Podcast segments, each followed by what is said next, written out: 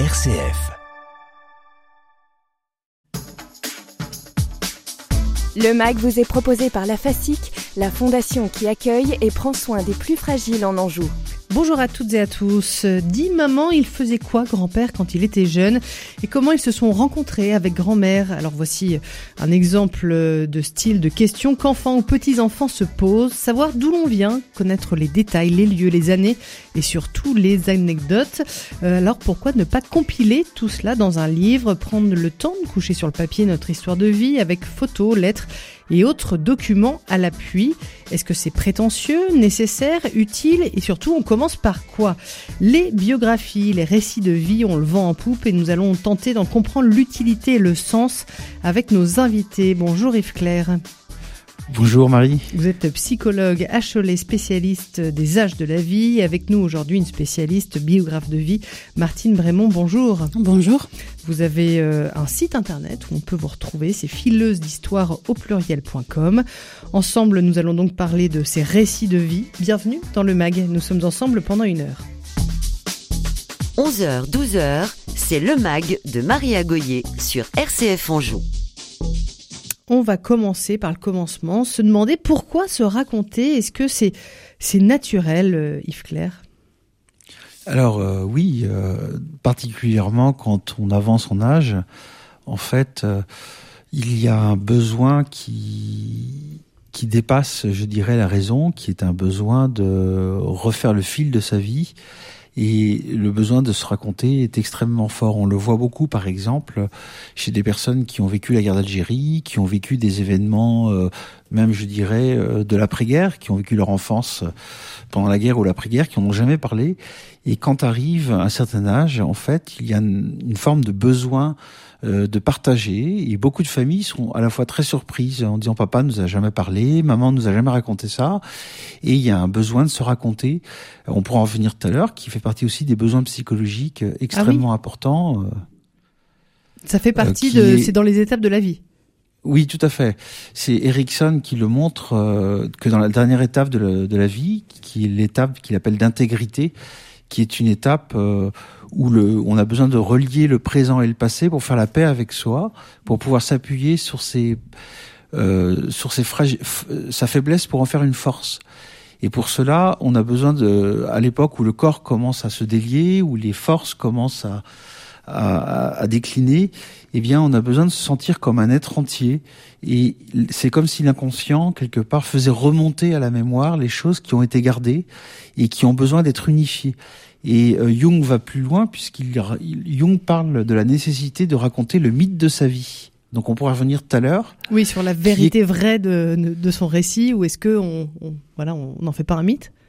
Voilà, on, on, a besoin de, on, comment dire, il y a une, une, forme de vérité avec le temps et avec l'âge qui fait que le passé prend un autre sens. Et l'important, ce sont pas forcément les faits tels qu'ils se sont déroulés pour la personne, mais c'est comment ça prend sens dans ma vie et euh, les souvenirs peuvent à ce moment-là être euh, euh, perçus, voire transformés dans la mémoire, parce que c'est la signification qu'ils vont prendre par rapport au présent. Le passé éclaire le présent, comme le présent éclaire le passé. Vous confirmez Et ça permet d'embrasser l'avenir. Ah oui, ça c'est incertain. Toujours, oui, et ça permet de, de rassurer et de, et de se lancer. Martine, vous partagez ce que vient de nous dire Yves Claire? Oui, je, je rejoins ce, ce que vient de dire Yves. Oui. Est-ce que euh, c'est pas un peu prétentieux euh, ou euh, un manque d'humilité de se dire allez, je vais faire, je vais raconter ma vie, je vais faire un, bouquin ou des podcasts? Alors, si on le fait à 30 ans, oui, il y a, un côté sûrement un peu nombriliste.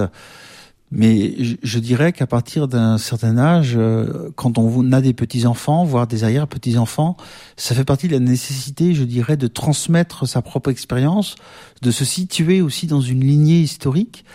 Et quand on commence à penser au fait qu'un jour on va quitter ce monde, il est important de laisser une trace et d'avoir le sentiment que mon expérience a pu servir à quelque chose. Et ça rejoint vraiment la question éminemment euh, essentielle qui est la question existentielle qui nous taraude à partir du mi-temps de la vie et qui ne fait qu'augmenter avec l'âge si toutefois on écoute un peu ce que nous, notre moi vient nous dire. Et ce besoin de transmission euh, est très important. Alors, il est très différent de vouloir transmettre une expérience dans le but de servir les générations qui vont nous suivre, mhm. que dans le but, bien sûr, de se glorifier ou dans le but de laisser euh, une trace de soi, euh, je dirais, idéalisée. Je, je, beaucoup de gens, en fait, euh, c'est une nécessité qui s'impose à eux, non pas dans le but. Alors, bien sûr, j'ai envie de laisser une belle image de moi-même, mais au-delà de ça, c'est quelle est mon utilité sur cette terre et comment lâcher aussi à un moment donné cette vie sur cette terre si j'ai l'impression que je n'ai rien apporté, si je n'ai pas contribué à quelque chose?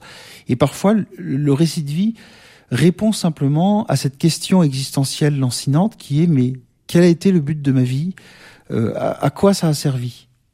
Martine Brémond, c'est, il est là le déclic, l'élément euh, déclencheur qui fait que les personnes viennent vous voir pour euh, raconter leur vie? Alors il y a il y a il y a ça, mais pas que. Euh, tout à l'heure on parlait des, enfin de, est-ce que c'est prétentieux de, de raconter sa vie? Et quand on a peut-être 30 ans, euh, ça, ça peut euh, paraître.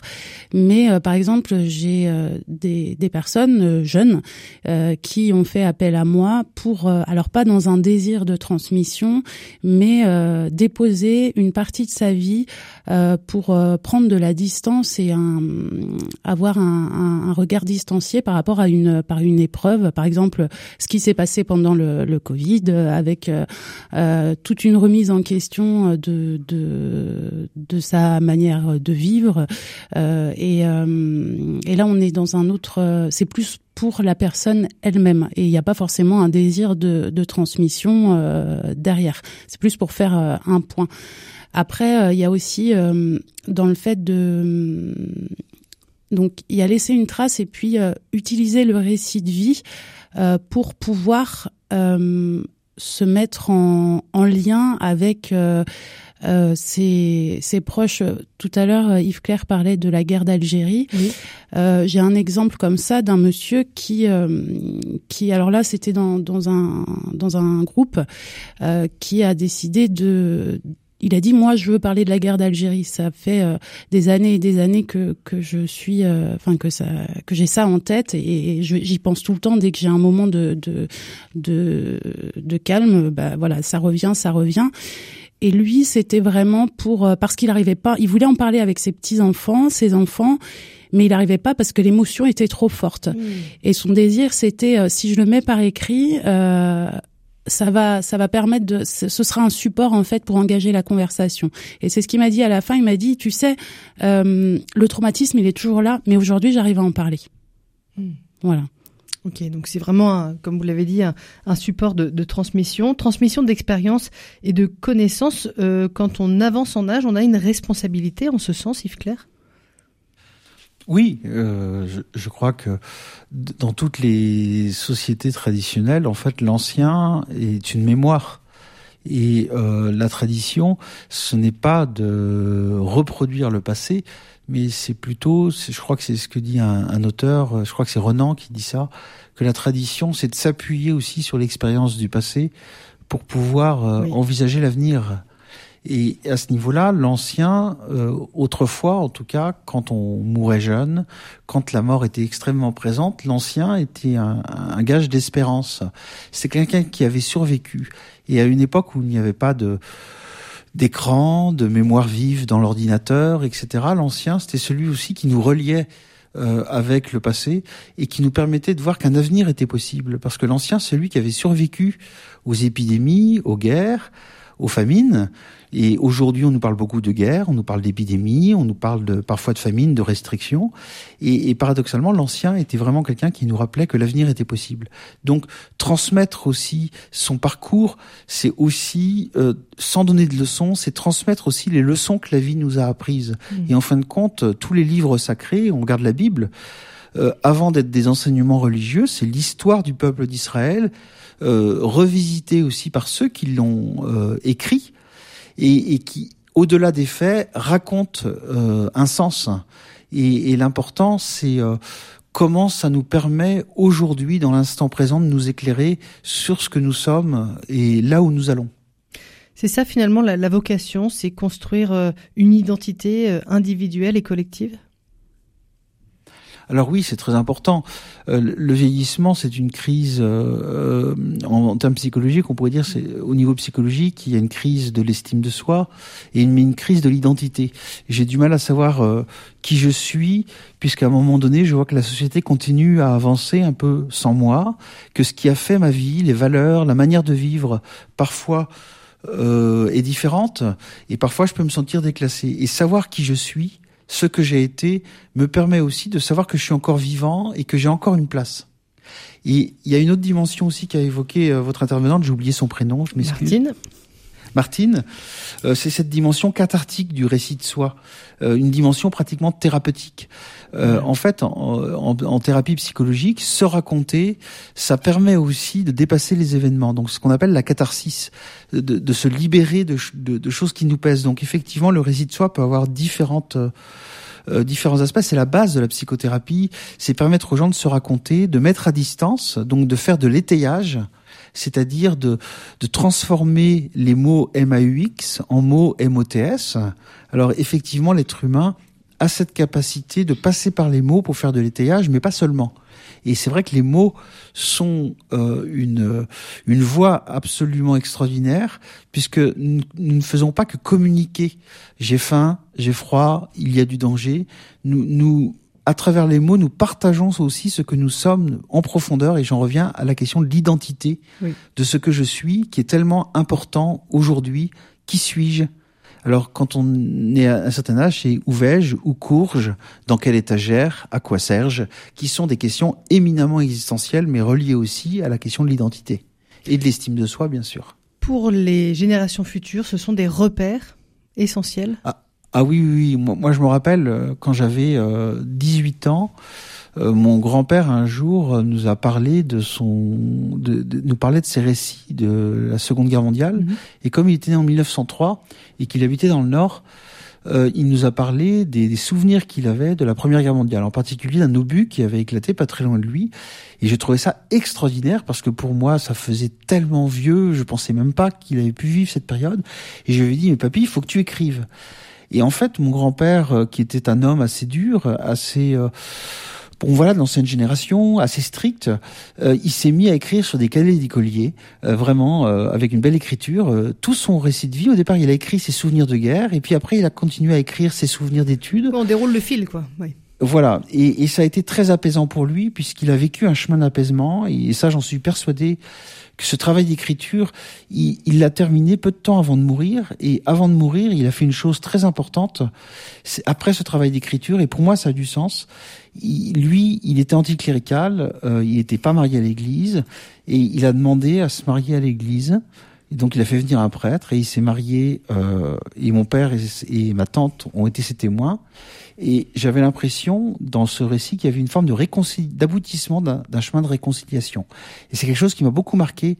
Euh, je pense, enfin, je l'ai relu plusieurs années après, euh, dans mon travail de psychologue avec les personnes âgées, où je me suis rendu compte que le fait simplement d'aider les gens à dérouler le fil de leur vie leur permettait vraiment de s'apaiser dans les épreuves et de pouvoir aussi euh, partir en paix parce qu'on avait le sentiment d'avoir bouclé quelque chose de sa vie et c'est ce que disent beaucoup d'auteurs, que ce soit en soins palliatifs ou même Naomi Feil, euh, qui a beaucoup travaillé sur la maladie d'Alzheimer, où elle dit que beaucoup de gens euh, vont dans les euh, rejouent en fin de compte, ils retournent dans les espaces de leur vie qui ont été blessés et que dans leur maladie d'Alzheimer, parfois, ils, ils, reviennent dans les moments de leur vie douloureux parce qu'ils cherchent à valider leur vie, c'est-à-dire à faire la paix. Et quand on entre en relation différemment avec eux, on permet aux gens de, de, de, poser des choses et de revivre autrement les choses. Et moi, je l'ai vraiment expérimenté, d'avoir une forme d'apaisement et d'avoir un arrêt des troubles du comportement, même si la maladie est toujours là, il y a une forme d'apaisement en permettant aux gens, à leur manière, de raconter leur vie. Donc c'est très très riche. Et de les rejoindre euh, là où ils sont et, et pas penser pour eux, quoi. Voilà. Euh, et avec, on le voit bien, quand on accompagne des personnes atteintes de maladie d'Alzheimer, elles sont euh, souvent prises par les démons entre mm. guillemets, les fantômes du passé.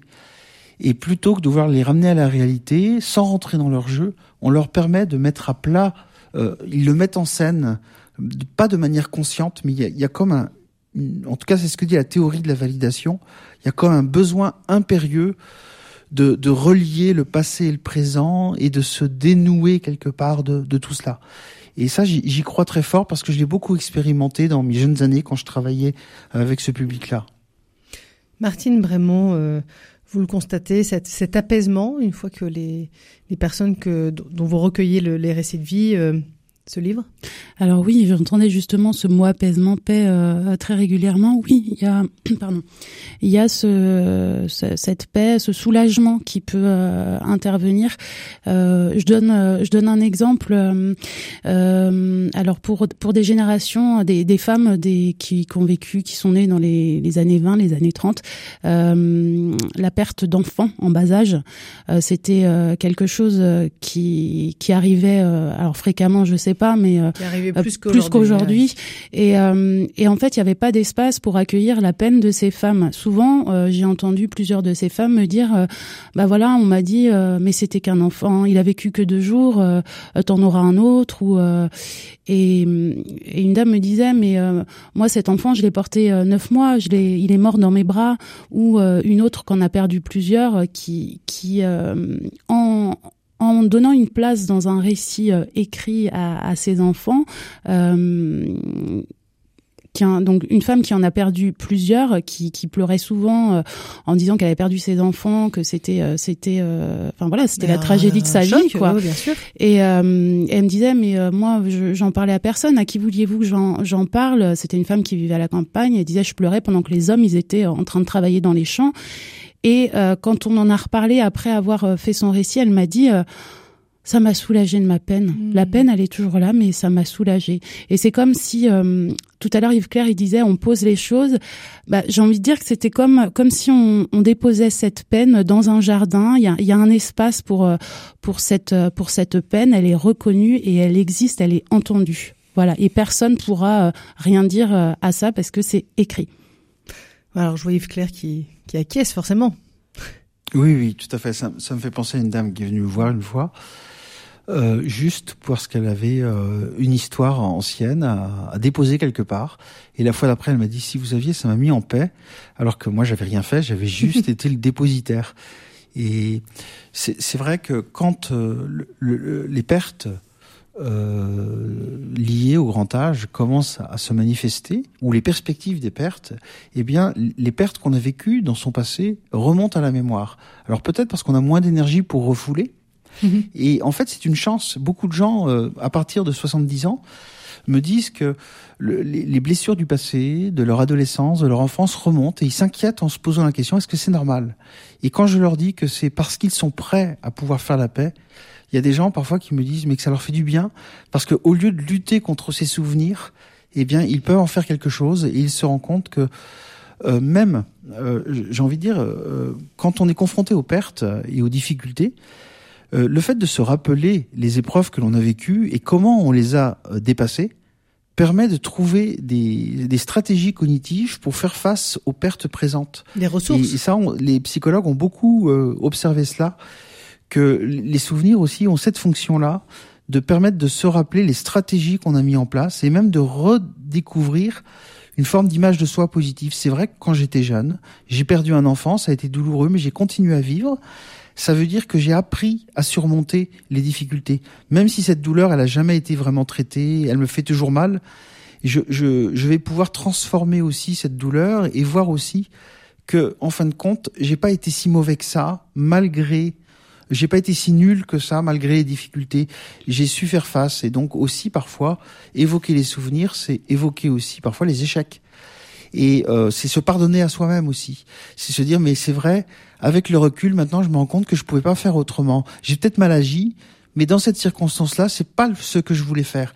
Et peut-être que je peux m'apaiser. Et on voit des gens parfois qui en viennent aussi dans leur récit de vie à demander pardon aussi à leurs proches, alors de manière directe ou indirecte. Mais se pardonner à soi-même, c'est ce que dit Erickson, euh, se pardonner à soi-même de ne pas avoir été l'humain qu'on aurait voulu être.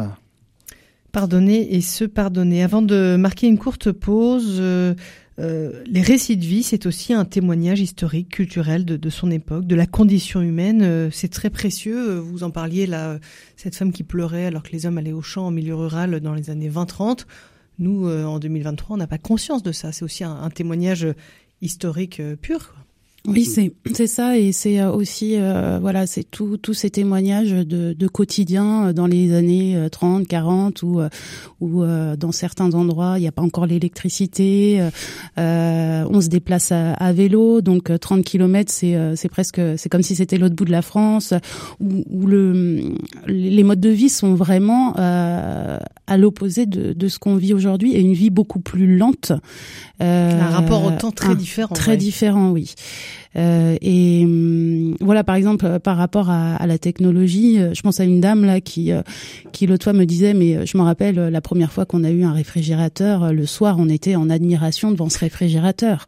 Ou quand on allumait, la première fois qu'on a eu l'électricité, quand, quand on appuyait sur le bouton, la lumière s'allumait, c'était magique, extraordinaire. Nous, ça nous paraît complètement banal, mais euh, voilà, ça remet les choses à leur place. Mhm. Mm. On parlera des fruits aussi, même pour vous, hein, sur votre vie. Est-ce que ça doit être euh, bien sûr passionnant Une réaction, Yves Claire, euh, témoignage historique, culturel de son époque, hein, de, la, condition humaine du moment Tout à fait. Là, actuellement, euh, parmi les personnes âgées que j'accompagne, il y a, un, double aspect qui me fascine. Un, ça leur fait du bien. Et puis aussi, c'est vrai, les gens sur le Choletais qui me racontent comment étaient les Mauges après la guerre en particulier dans une période euh, très rude, euh, parce qu'il y avait encore des restrictions, la vie était difficile, euh, les gens souvent s'appuyaient aussi sur sur ce que proposait parfois l'Église en termes de patronage, en termes de et ça permet de mieux comprendre aussi les évolutions des années 60, 70, mmh. de comprendre à un moment donné les gens ont voulu tourner la page sur un passé douloureux et ça permet moi pour moi en tout cas d'être beaucoup plus miséricordieux avec des erreurs du passé, parce qu'on peut se dire, oui, oui, les gens, euh, ils n'ont pas respecté l'écologie, ils ont fait l'agriculture intensive, etc.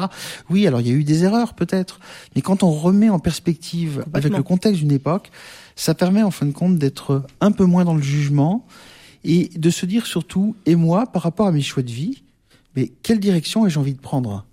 Et, et, moi, je trouve ça très riche euh, historiquement, parce que ça me permet de mieux comprendre où on en est aujourd'hui et peut-être d'être moins euh, et de comprendre aussi parfois les aspirations de certains dans le wokisme qui serait de dire on, veut tourner la page, on est éveillé. Avant ils ont fait que des erreurs. Non non non.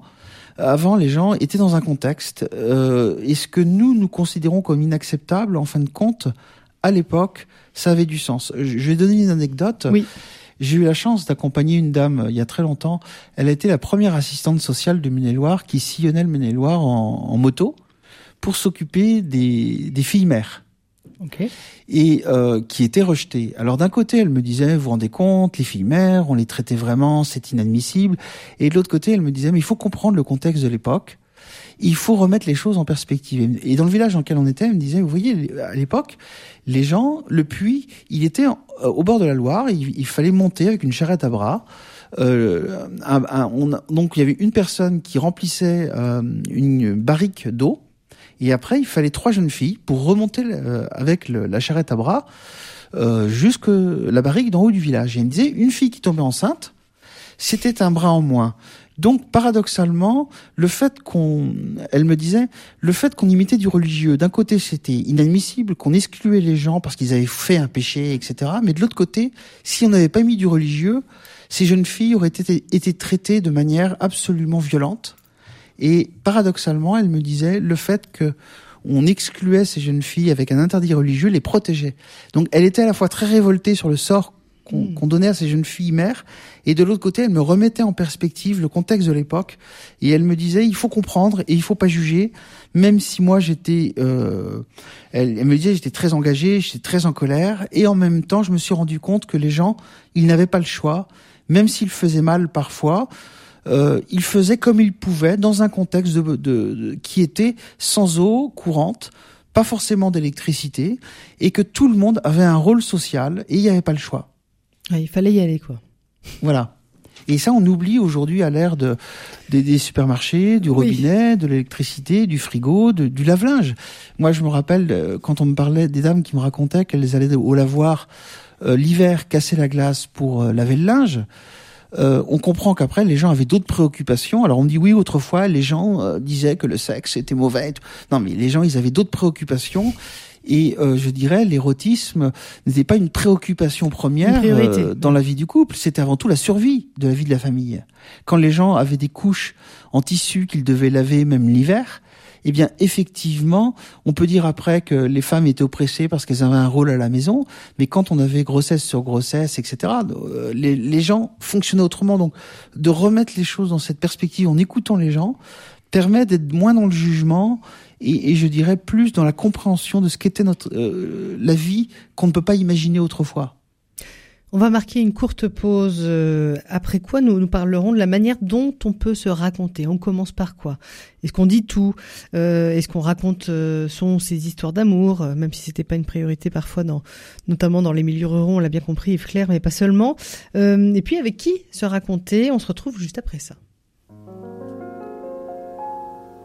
When the bells all ring and the horns all blow and the couples we know are fondly kissing. Will I be with you, or will I be among the missing?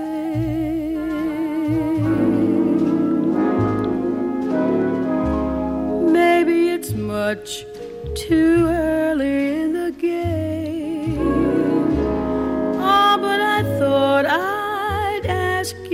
just the same. What are you doing,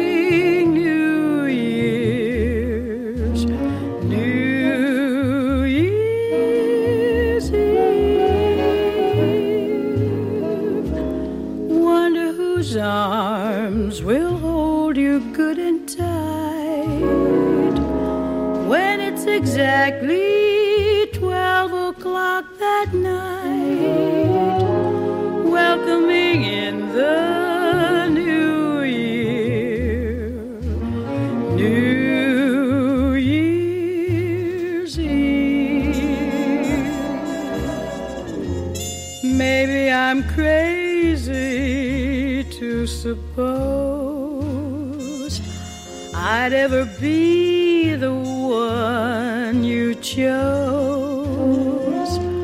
out of the thousand invitations you receive.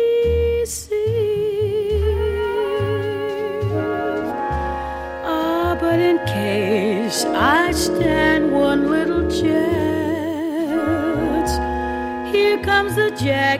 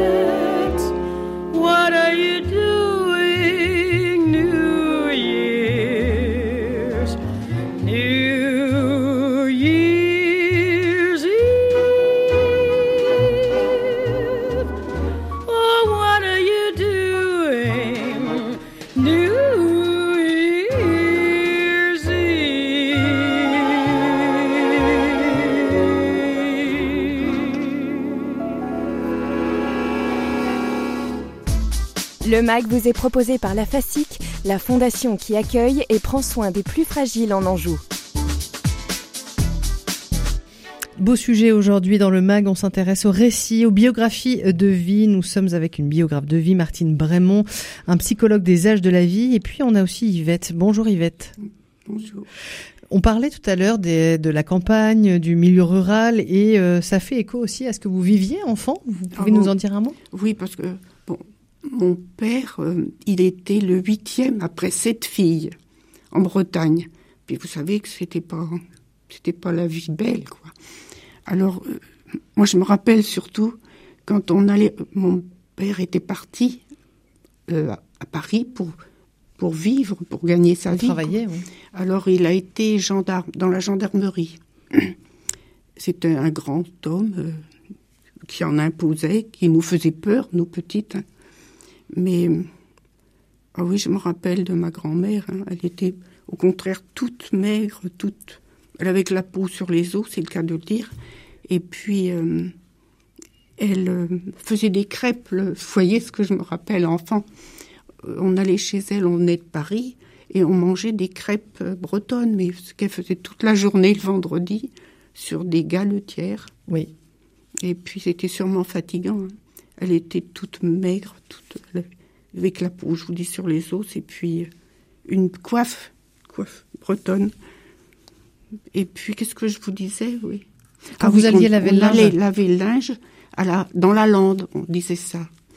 Enfin, dans le fond, on faisait une lande. Vous savez, c'est des ajoncs, des Mhm. ajoncs, et puis on descendait, puis on lavait dans la rivière.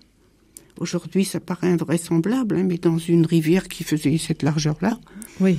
Et Un puis, petit ruisseau, quoi. Oui, on savonnait, et puis on Dans rinçait. Dans l'eau froide Tout dans l'eau froide, d'abord, oui, parce que c'était un ruisseau, alors euh, Oui. ça chauffait pas. hein. Mais il n'y avait pas l'eau à la maison.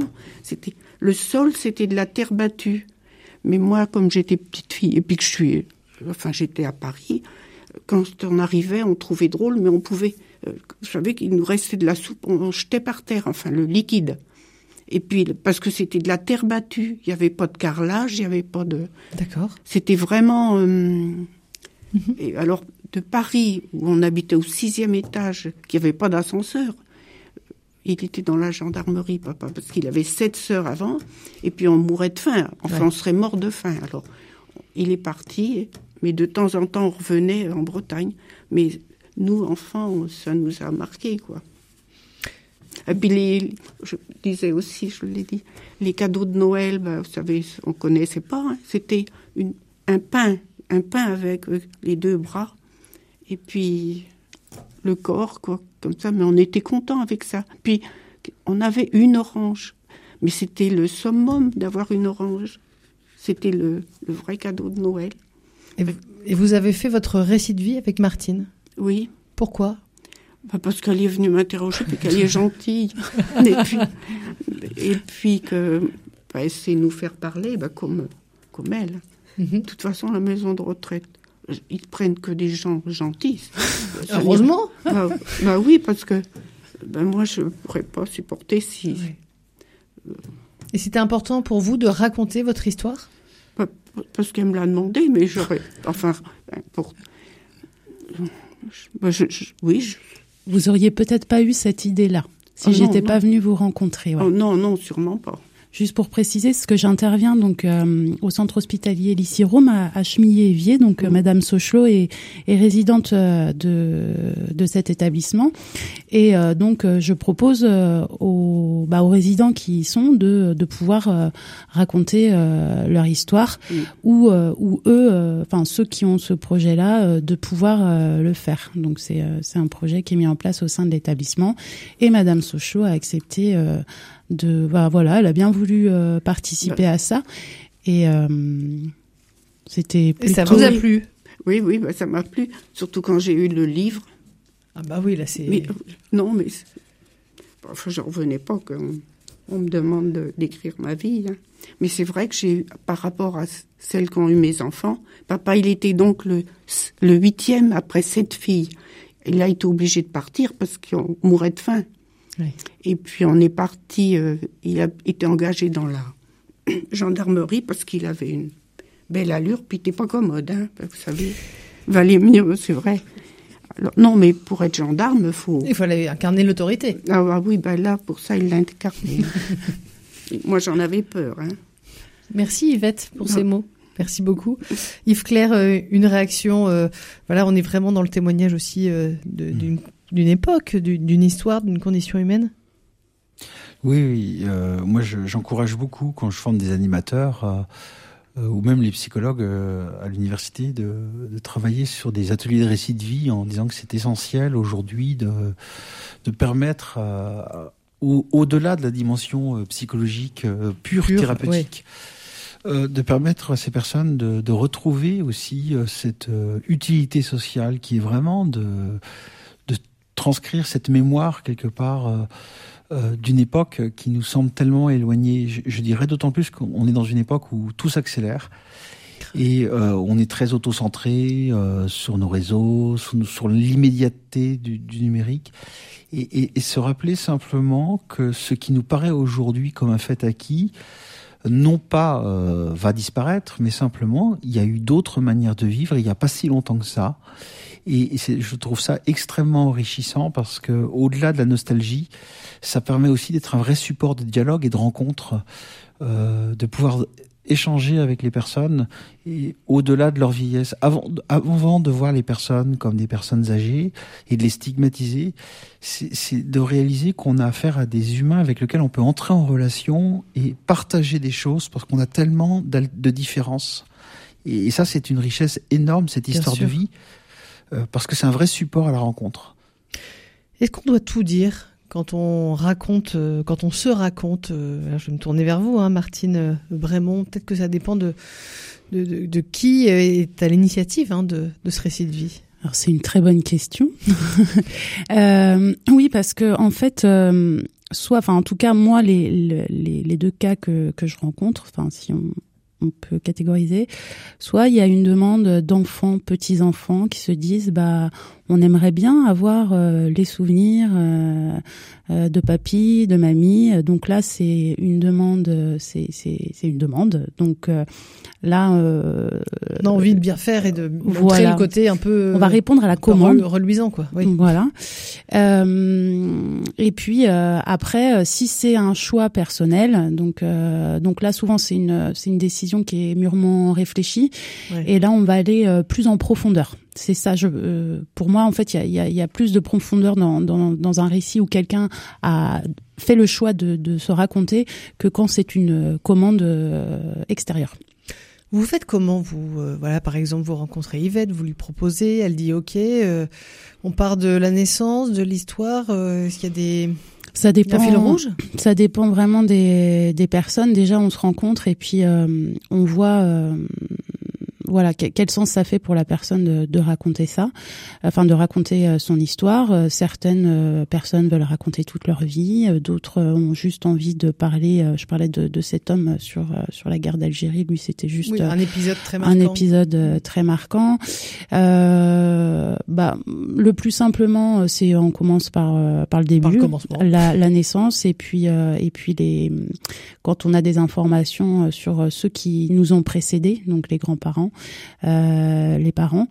Et euh, bah, c'est vraiment très intéressant sur des générations comme euh, Yvette qui est née en 1900 36, euh, avec des parents qui ont qui ont vécu euh, au début du, du 20e siècle et pour certains à la fin du, ouais, du 19e. Euh, donc euh, donc voilà et puis bah après on, on déroule on déroule le, le, fil de la vie dans les différents domaines euh, de la vie, la famille, la vie amoureuse, le le, le travail.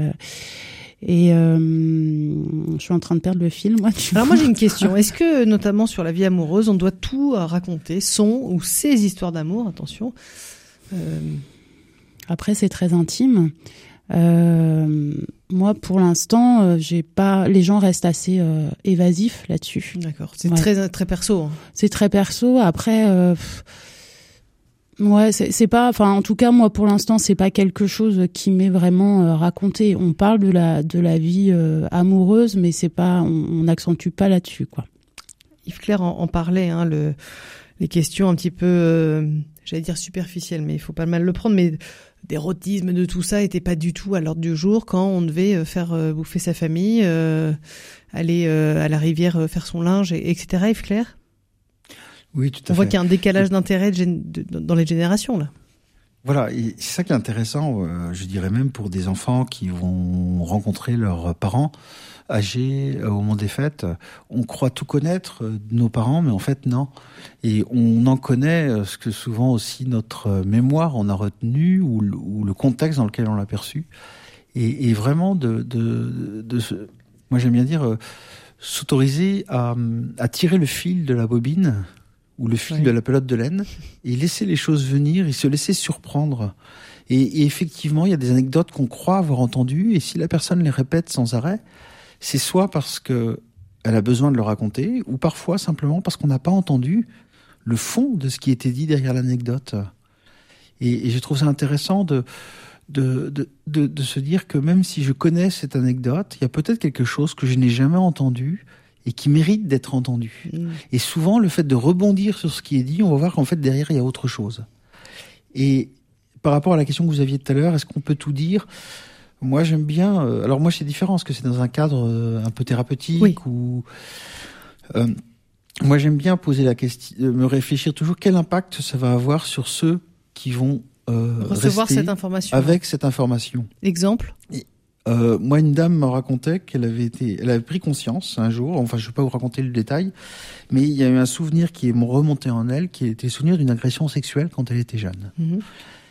Et en fait, euh, elle, on a relu toute sa vie à partir de cette agression sexuelle, parce qu'elle s'est rendue compte que sa peur des hommes, euh, euh, l'amour fou qu'elle avait pour son mari qui était un homme délicat, les, les, les blocages qu'elle avait vis-à-vis de ses garçons, en particulier les, les obsessions qu'elle avait toujours sur la vie amoureuse de ses garçons, étaient aussi influencées par rapport à, à ce qu'elle avait elle-même vécu.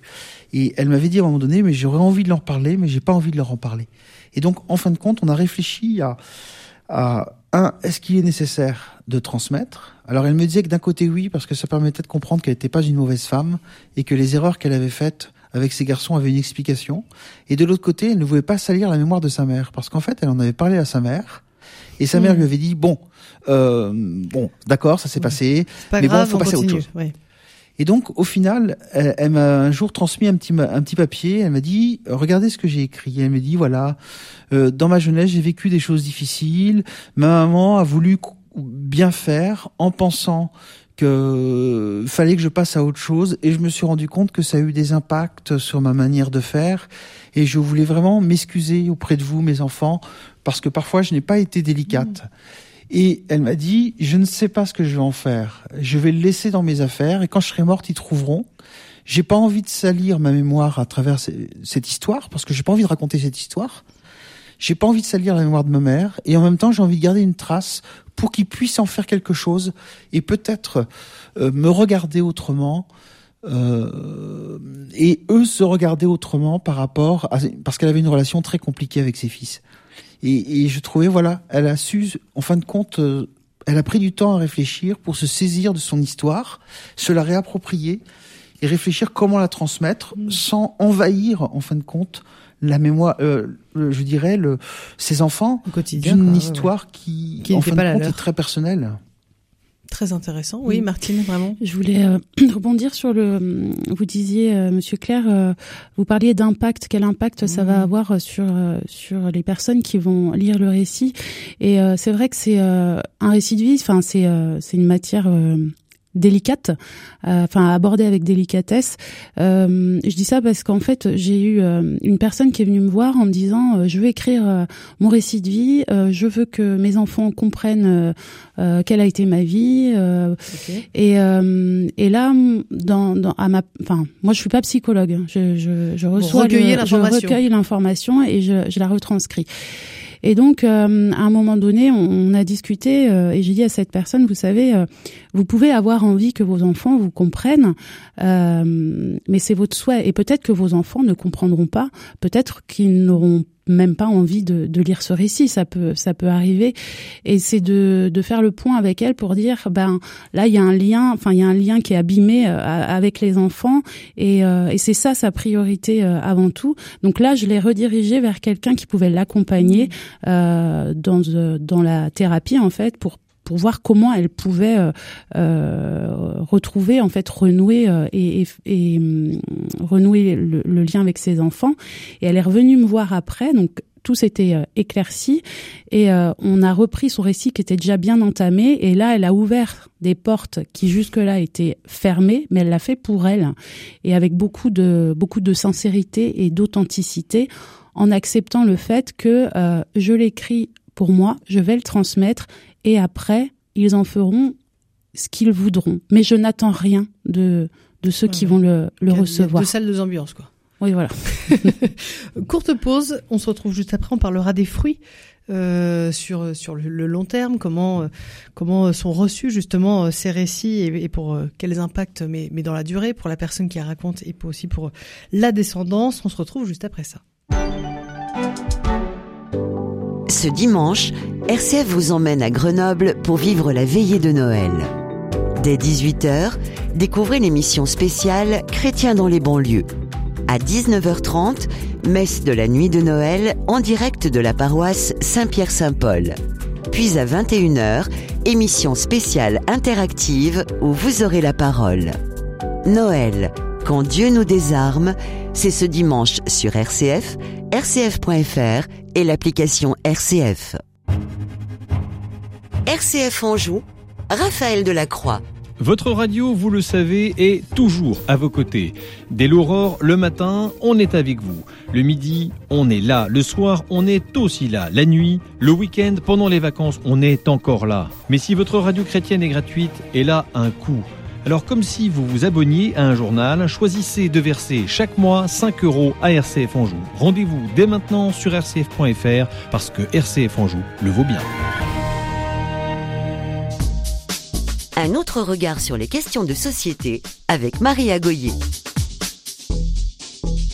Dernière partie de notre émission, on s'intéresse aux récits de vie, récits de soi, les biographies, pourquoi et comment se raconter. Avec nous, un psychologue des âges de la vie, c'est Yves Claire qui est en duplex depuis euh, nos beaux studios à Cholet. Nous avons aussi une biographe de vie, euh, c'est Martine euh, Brémond. Tous deux, vous venez d'ailleurs du Choletais, des Mauges. Alors, on, a évoqué la question du pourquoi, un petit peu du, comment, mais quels sont les fruits, finalement, vous diriez, Martine, de, de donner ça, de transmettre ça Alors, il y a, c'est à plusieurs niveaux. Déjà, sur euh, le moment, quand la personne, quand on passe une heure ensemble et, et que la personne dit ça fait du bien de parler, ça soulage, ça apaise. Donc, déjà, c'est un temps d'arrêt où euh, on a une personne en face et qui est juste là pour nous et qui nous écoute et qui accueille notre histoire sans, sans porter de jugement. Euh. donc euh, rien que ça. Il y a un moment que j'aime beaucoup. alors ça, ça, on le fait beaucoup. Je le fais beaucoup à la maison de retraite, c'est de lire le récit à voix haute des personnes. Et dans ce moment-là, il y a souvent un moment. Enfin, c'est assez émouvant et, et ça se finit souvent par et c'est la vérité ça s'est bien passé comme ça. Donc la mm. personne, euh, se, enfin voilà, c'est son histoire et son histoire est, est reconnue. Donc ça c'est c'est très chouette. C'est mieux. Oui oui c'est mieux ouais.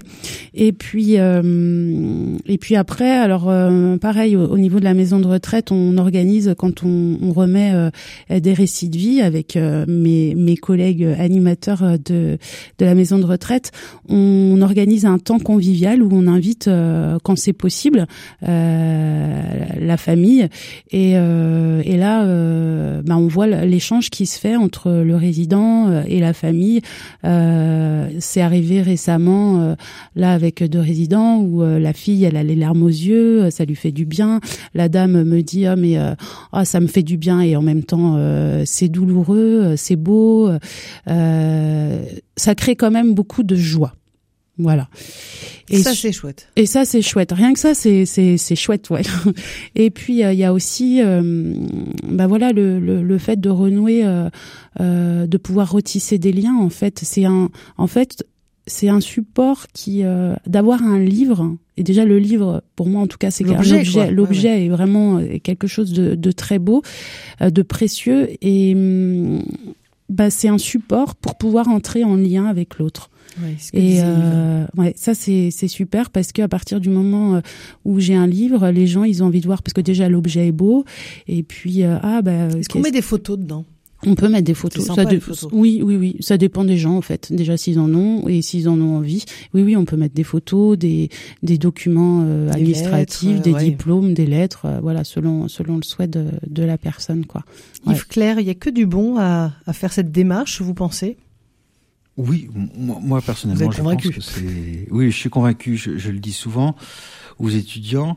Et Boris Cyrulnik, euh, je vous invite, s'il y en a qui a fait une euh, conférence qui est retrouvable sur YouTube, euh, ou qui s'appelait "Il faut faire le récit de soi". Et il dit beaucoup de choses intéressantes sur ce récit de soi. Il dit à un moment donné, quand un blessé, alors on est tous blessés, ça tombe bien, est entouré et qu'il tente d'adresser un récit à une personne qui le sécurise, il élabore la représentation de son malheur et remanie le sentiment qu'il éprouve. C'est-à-dire, euh, il dit que ça a une fonction de remaniement, de réécrire l'histoire, et il parle à un moment donné aussi d'avoir euh, un regard ému sur soi-même. Et c'est-à-dire euh, une forme de distance et de réappropriation de son histoire. Et euh, cette réappropriation, elle est importante euh, parce qu'à ce moment-là, quand j'ai subi des épreuves, et on a tous subi des épreuves, le fait de se la réapproprier, euh, le récit de soi permet quelque part de, de, de- de travailler ce qu'on appelle la notion de résilience. C'est-à-dire de, de pouvoir euh, apaiser, entre guillemets, quelque chose de douloureux. Alors bien sûr, partager aussi les joies a une fonction de résilience très importante. Donc c'est pas forcément partager que les malheurs ou les difficultés c'est partager les joies. Et Martine parlait de joie tout à l'heure, et je crois vraiment que c'est important de transmettre la joie. Mais parfois aussi, euh, la transmission de la joie se fait aussi par le fait que l'on va euh, apaiser les choses aussi, et ça cette fonction-là euh, cathartique. Donc, c'est un support de rencontre avec l'autre, mais avec soi aussi. Et ça tombe bien. euh, la vieillesse est une expérience euh, spirituelle aussi, de rencontre avec soi. C'est ce que Jung euh, explique que c'est l'achèvement de la construction de la personnalité, la rencontre entre euh, le moi conscient et le moi inconscient. Et, et de ce fait-là, la rencontre avec soi est essentielle pour bien vieillir et pour aussi, comme je l'ai déjà dit dans les précédentes émissions, euh, échapper parfois aux troubles euh, cognitifs qui peuvent accompagner euh, les lésions cérébrales. Et les études qui ont été faites montrent vraiment que les gens qui ont fait ce travail de, de réconciliation avec son passé, eh bien, sont beaucoup plus armés pour mieux vieillir, partir en paix et échapper aux pathologies, euh, à certaines pathologies du vieillir. Cognitive, Et donc, ouais. euh, il y a une notion de réconciliation avec soi euh, qui est très importante et j'apprécie beaucoup ce que dit Martine pour cela. Yvette, ça vous a fait euh, plaisir de... Vous pouvez vous avancer du micro Ça vous a fait du bien de, de raconter, de vous raconter? Oh oui, ça m'a C'était fait bien? mal. Non, non, ça fait du bien. Non, non, mais c'est vrai. Et puis je pense que mes petits-enfants, il faut que je leur demande, mais ils ne le... Je leur ai passé les livres, mais ils me... Ils m'en ont pas parlé comme ça, mais je les vois Pas pas, encore. tout le temps. hein. Oui, ils vous en ont pas encore parlé. Mais si je leur demande, ils me le diront. Bon, bah, vous viendrez nous le redire alors. Hmm. C'est ce que j'allais Oh, dire. Faudra rien À moins que je- Yvette. Je sois morte, oui. Une réaction euh, de ce que vient de dire euh, Yves Martine. Euh, oui, bah, je suis, euh, je suis assez, euh, assez d'accord euh, avec lui. Euh, ce que, ce que, Ce je, je suis ce perdue en fait. Vous êtes, vous êtes avec Je suis Yvette là. partie ailleurs, désolée. Est-ce que vous vouliez ajouter? Euh, par rapport au, bah, enfin pour moi, il y a, il y a que du bon à faire, à faire un récit libre. Moi, je vais pas dire le contraire en même temps, ce serait dommage. Et euh, c'est euh, aussi reconnaître euh, les parts. euh, Enfin, effectivement, il n'y a pas que les, les, les ruptures, euh, les, les moments euh, difficiles. Dur, ouais. Mais euh, tout à l'heure, en fait, j'ai bien aimé. Yves disait que il y a, il y a des moments dans la vie, on aurait aimé faire mieux, mais mais on, on a fait autrement. J'ai une dame là récemment qui me disait, bah oui, j'arrive à 80 ans et, et- et c'est maintenant que que voilà, je vais exprimer mes sentiments. Et, et ce que je lui dis, je dis, mais c'est qu'avant, euh, vous ne pouviez peut-être pas le faire, et euh, peut-être que là vous le faites, mais euh, vous n'auriez, vous auriez pu ne pas le faire du tout. Donc accueillez cette, euh, ce courage que vous avez aujourd'hui. Et, euh, et donc ça c'est c'est important de, de de voir ça enfin de voir les, les choses comme ça quoi. Accueillir en fait euh, ce qu'on a fait même si on aurait aimé mieux faire ben on fait avec aussi les outils qu'on a dans le contexte dans lequel on vit à un moment donné Alors, je vais peut-être un peu casser la magie. Euh, avant de, de, se redire les bonnes questions à se poser, euh, si, si, on veut se lancer dans une biographie ou un récit de soi, question très triviale, euh, c'est abordable financièrement C'est un, budget. C'est un, un, budget, ouais, parce que bah c'est du temps en fait. C'est surtout que c'est beaucoup de temps à, à, consacrer. Alors après, ça dépend si on veut juste raconter sa vie dans les grandes lignes. Qui... C'est comme un forfait? En fait, euh, on va on va aller euh, droit, Allez, on y va. au but. Ouais, des mots. euh, en fait, c'est c'est moi je fonctionne en fait, je reçois les les les personnes euh, euh, dans ce que j'appelle des séances en fait, hein, comme on pourrait aller euh, faire une séance chez un psychologue. Ben voilà, je reçois les personnes, ça dure une heure et demie, on prend un temps, une demi-heure où, où, on voit, euh, on voit ce qu'on va dire, le plan on fait. Voilà. Et puis après, on prend une heure où la personne parle. Donc il peut, il peut y avoir besoin de 5, 10, 15 séances, mais ça c'est vu ensemble dans dans un dans oui, une... il y a comme un devis quoi. Oui, ouais. voilà, dans une première rencontre où on définit en fait quelle est l'intention et quel est l'objectif de la personne. Voilà. Vous faites de l'audio, euh, vous faites euh, aussi bien sûr des de, de, de l'écrit, euh, des albums. Mm. Enfin, il y a plein de formes différentes. Il peut y avoir plein de formes di différentes. Là, c'est des, des, propositions que je fais parce que c'est des voilà. Du coup, ça c'est des forfaits. Et l'audio, j'aime bien. Alors, on, on me demande en fait, on m'en demande pas, Ah ouais. c'est pas régulier. Mais euh, l'audio, en fait, bah, vous, vous qui travaillez en radio, Oui. j'aime beaucoup parce que la la voix, en fait, elle, elle, euh, on a tous une voix euh, particulière. Elle, témoigne de notre sensibilité, de notre identité. Et quand on pense à quelqu'un, même euh, quelqu'un qui soit décédé ou quelqu'un qu'on n'a pas vu depuis des années, si on pense à cette personne, on peut entendre, on entend encore Oui. sa voix. Ça peut être très très chargé émotivement, émotionnellement. Je sais pas comment on dit peut- ouais, quand, quand on réécoute la voix des, années après. hein. Ouais, ouais. Prudence. Prudence. Euh, dernière ligne droite de notre toute dernière ligne droite. hein.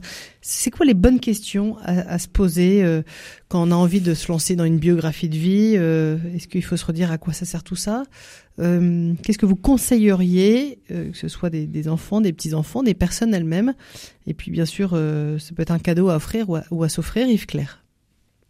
Alors, il y a plusieurs supports, moi, que je trouve intéressants. Euh, bien sûr, faire appel à un professionnel, c'est idéal, mais en fait, on peut le faire aussi à partir de photos, simplement, de, pro- de choisir, en fin de compte, sur des photos, d'en choisir 10, et simplement, à partir de ces photos, ça donne envie de parler. Il y a aussi ce qu'on fait en... Photolangage, euh, quelque chose qui marche bien, qu'on appelle les ateliers réminiscence. Euh, c'est, la réminiscence, c'est, extraordinaire. C'est comme la Madeleine de Proust. Vous savez, Proust, il- il mange une Madeleine et il va en écrire 15 pages de souvenirs. Est-ce que ça Et le la réminiscence, c'est ça. Ouais. Ça veut dire que euh, il y a des ateliers, par exemple, où on va. je- une amie qui fait de la réminiscence me racontait, elle a ramené des vieux moulins à café, par exemple, dans la maison de retraite. Et en fait, il y a une dame qui était complètement désorientée, qui a pris le moulin, elle l'a mis entre ses jambes, elle a commencé à, à Faire le geste, quoi. et, et faire le geste. Et à partir de ça, elle a commencé à raconter des anecdotes. Et ce que je veux dire, en fin de compte, c'est comme ouvrir euh, la clé, donner des clés. Les gens vont ouvrir des tiroirs et dans les tiroirs va sortir des choses euh, euh, improbables parfois. Et donc l'intérêt, il est là, c'est que on a plein de supports différents dans nos greniers, dans nos vies de famille, dans les objets simplement qui tiennent à cœur. Et, et je dirais, on peut même entamer euh, un, un récit de soi ou un récit de vie simplement en demandant à un parent âgé ou à un parent, mais tiens, tel objet, tu l'as acheté où, tu l'as acheté quand, et simplement laisser la personne dérouler le fil. Et euh, après, aujourd'hui, l'avantage avec le numérique, c'est qu'il y a plein, plein de supports. Il y en a qui peuvent, je sais qu'il y a des gens qui font des, des, des récits de vie qui sont simplement des albums photos de leur vie. Oui. Donc il y a beaucoup Et là, les petits enfants peuvent beaucoup apporter. Et il y a beaucoup euh, de supports et ça peut justement recréer du lien intergénérationnel. Mm. Merci beaucoup Yves Claire. On retrouve vos coordonnées euh, sur Internet. Euh, Bien sûr, vous êtes psychologue à Cholet. Euh, la bonne question à se poser, Martine Brémond, et on va terminer avec ça. La bonne question à se poser, euh, déjà, euh, est-ce que j'ai vraiment envie de le faire? Et déjà, et puis euh, dans quel but? Merci beaucoup euh, pour votre euh, témoignage, votre rapport. Merci Yvette d'être euh, venue nous partager aussi votre expérience. Une adresse, c'est fileuse d'histoire au pluriel.com et une autre adresse, vous le savez, hein, chaque mardi, un, mag consacré aux, questions, problématiques liées au grand âge, c'est bien sûr rcf.fr.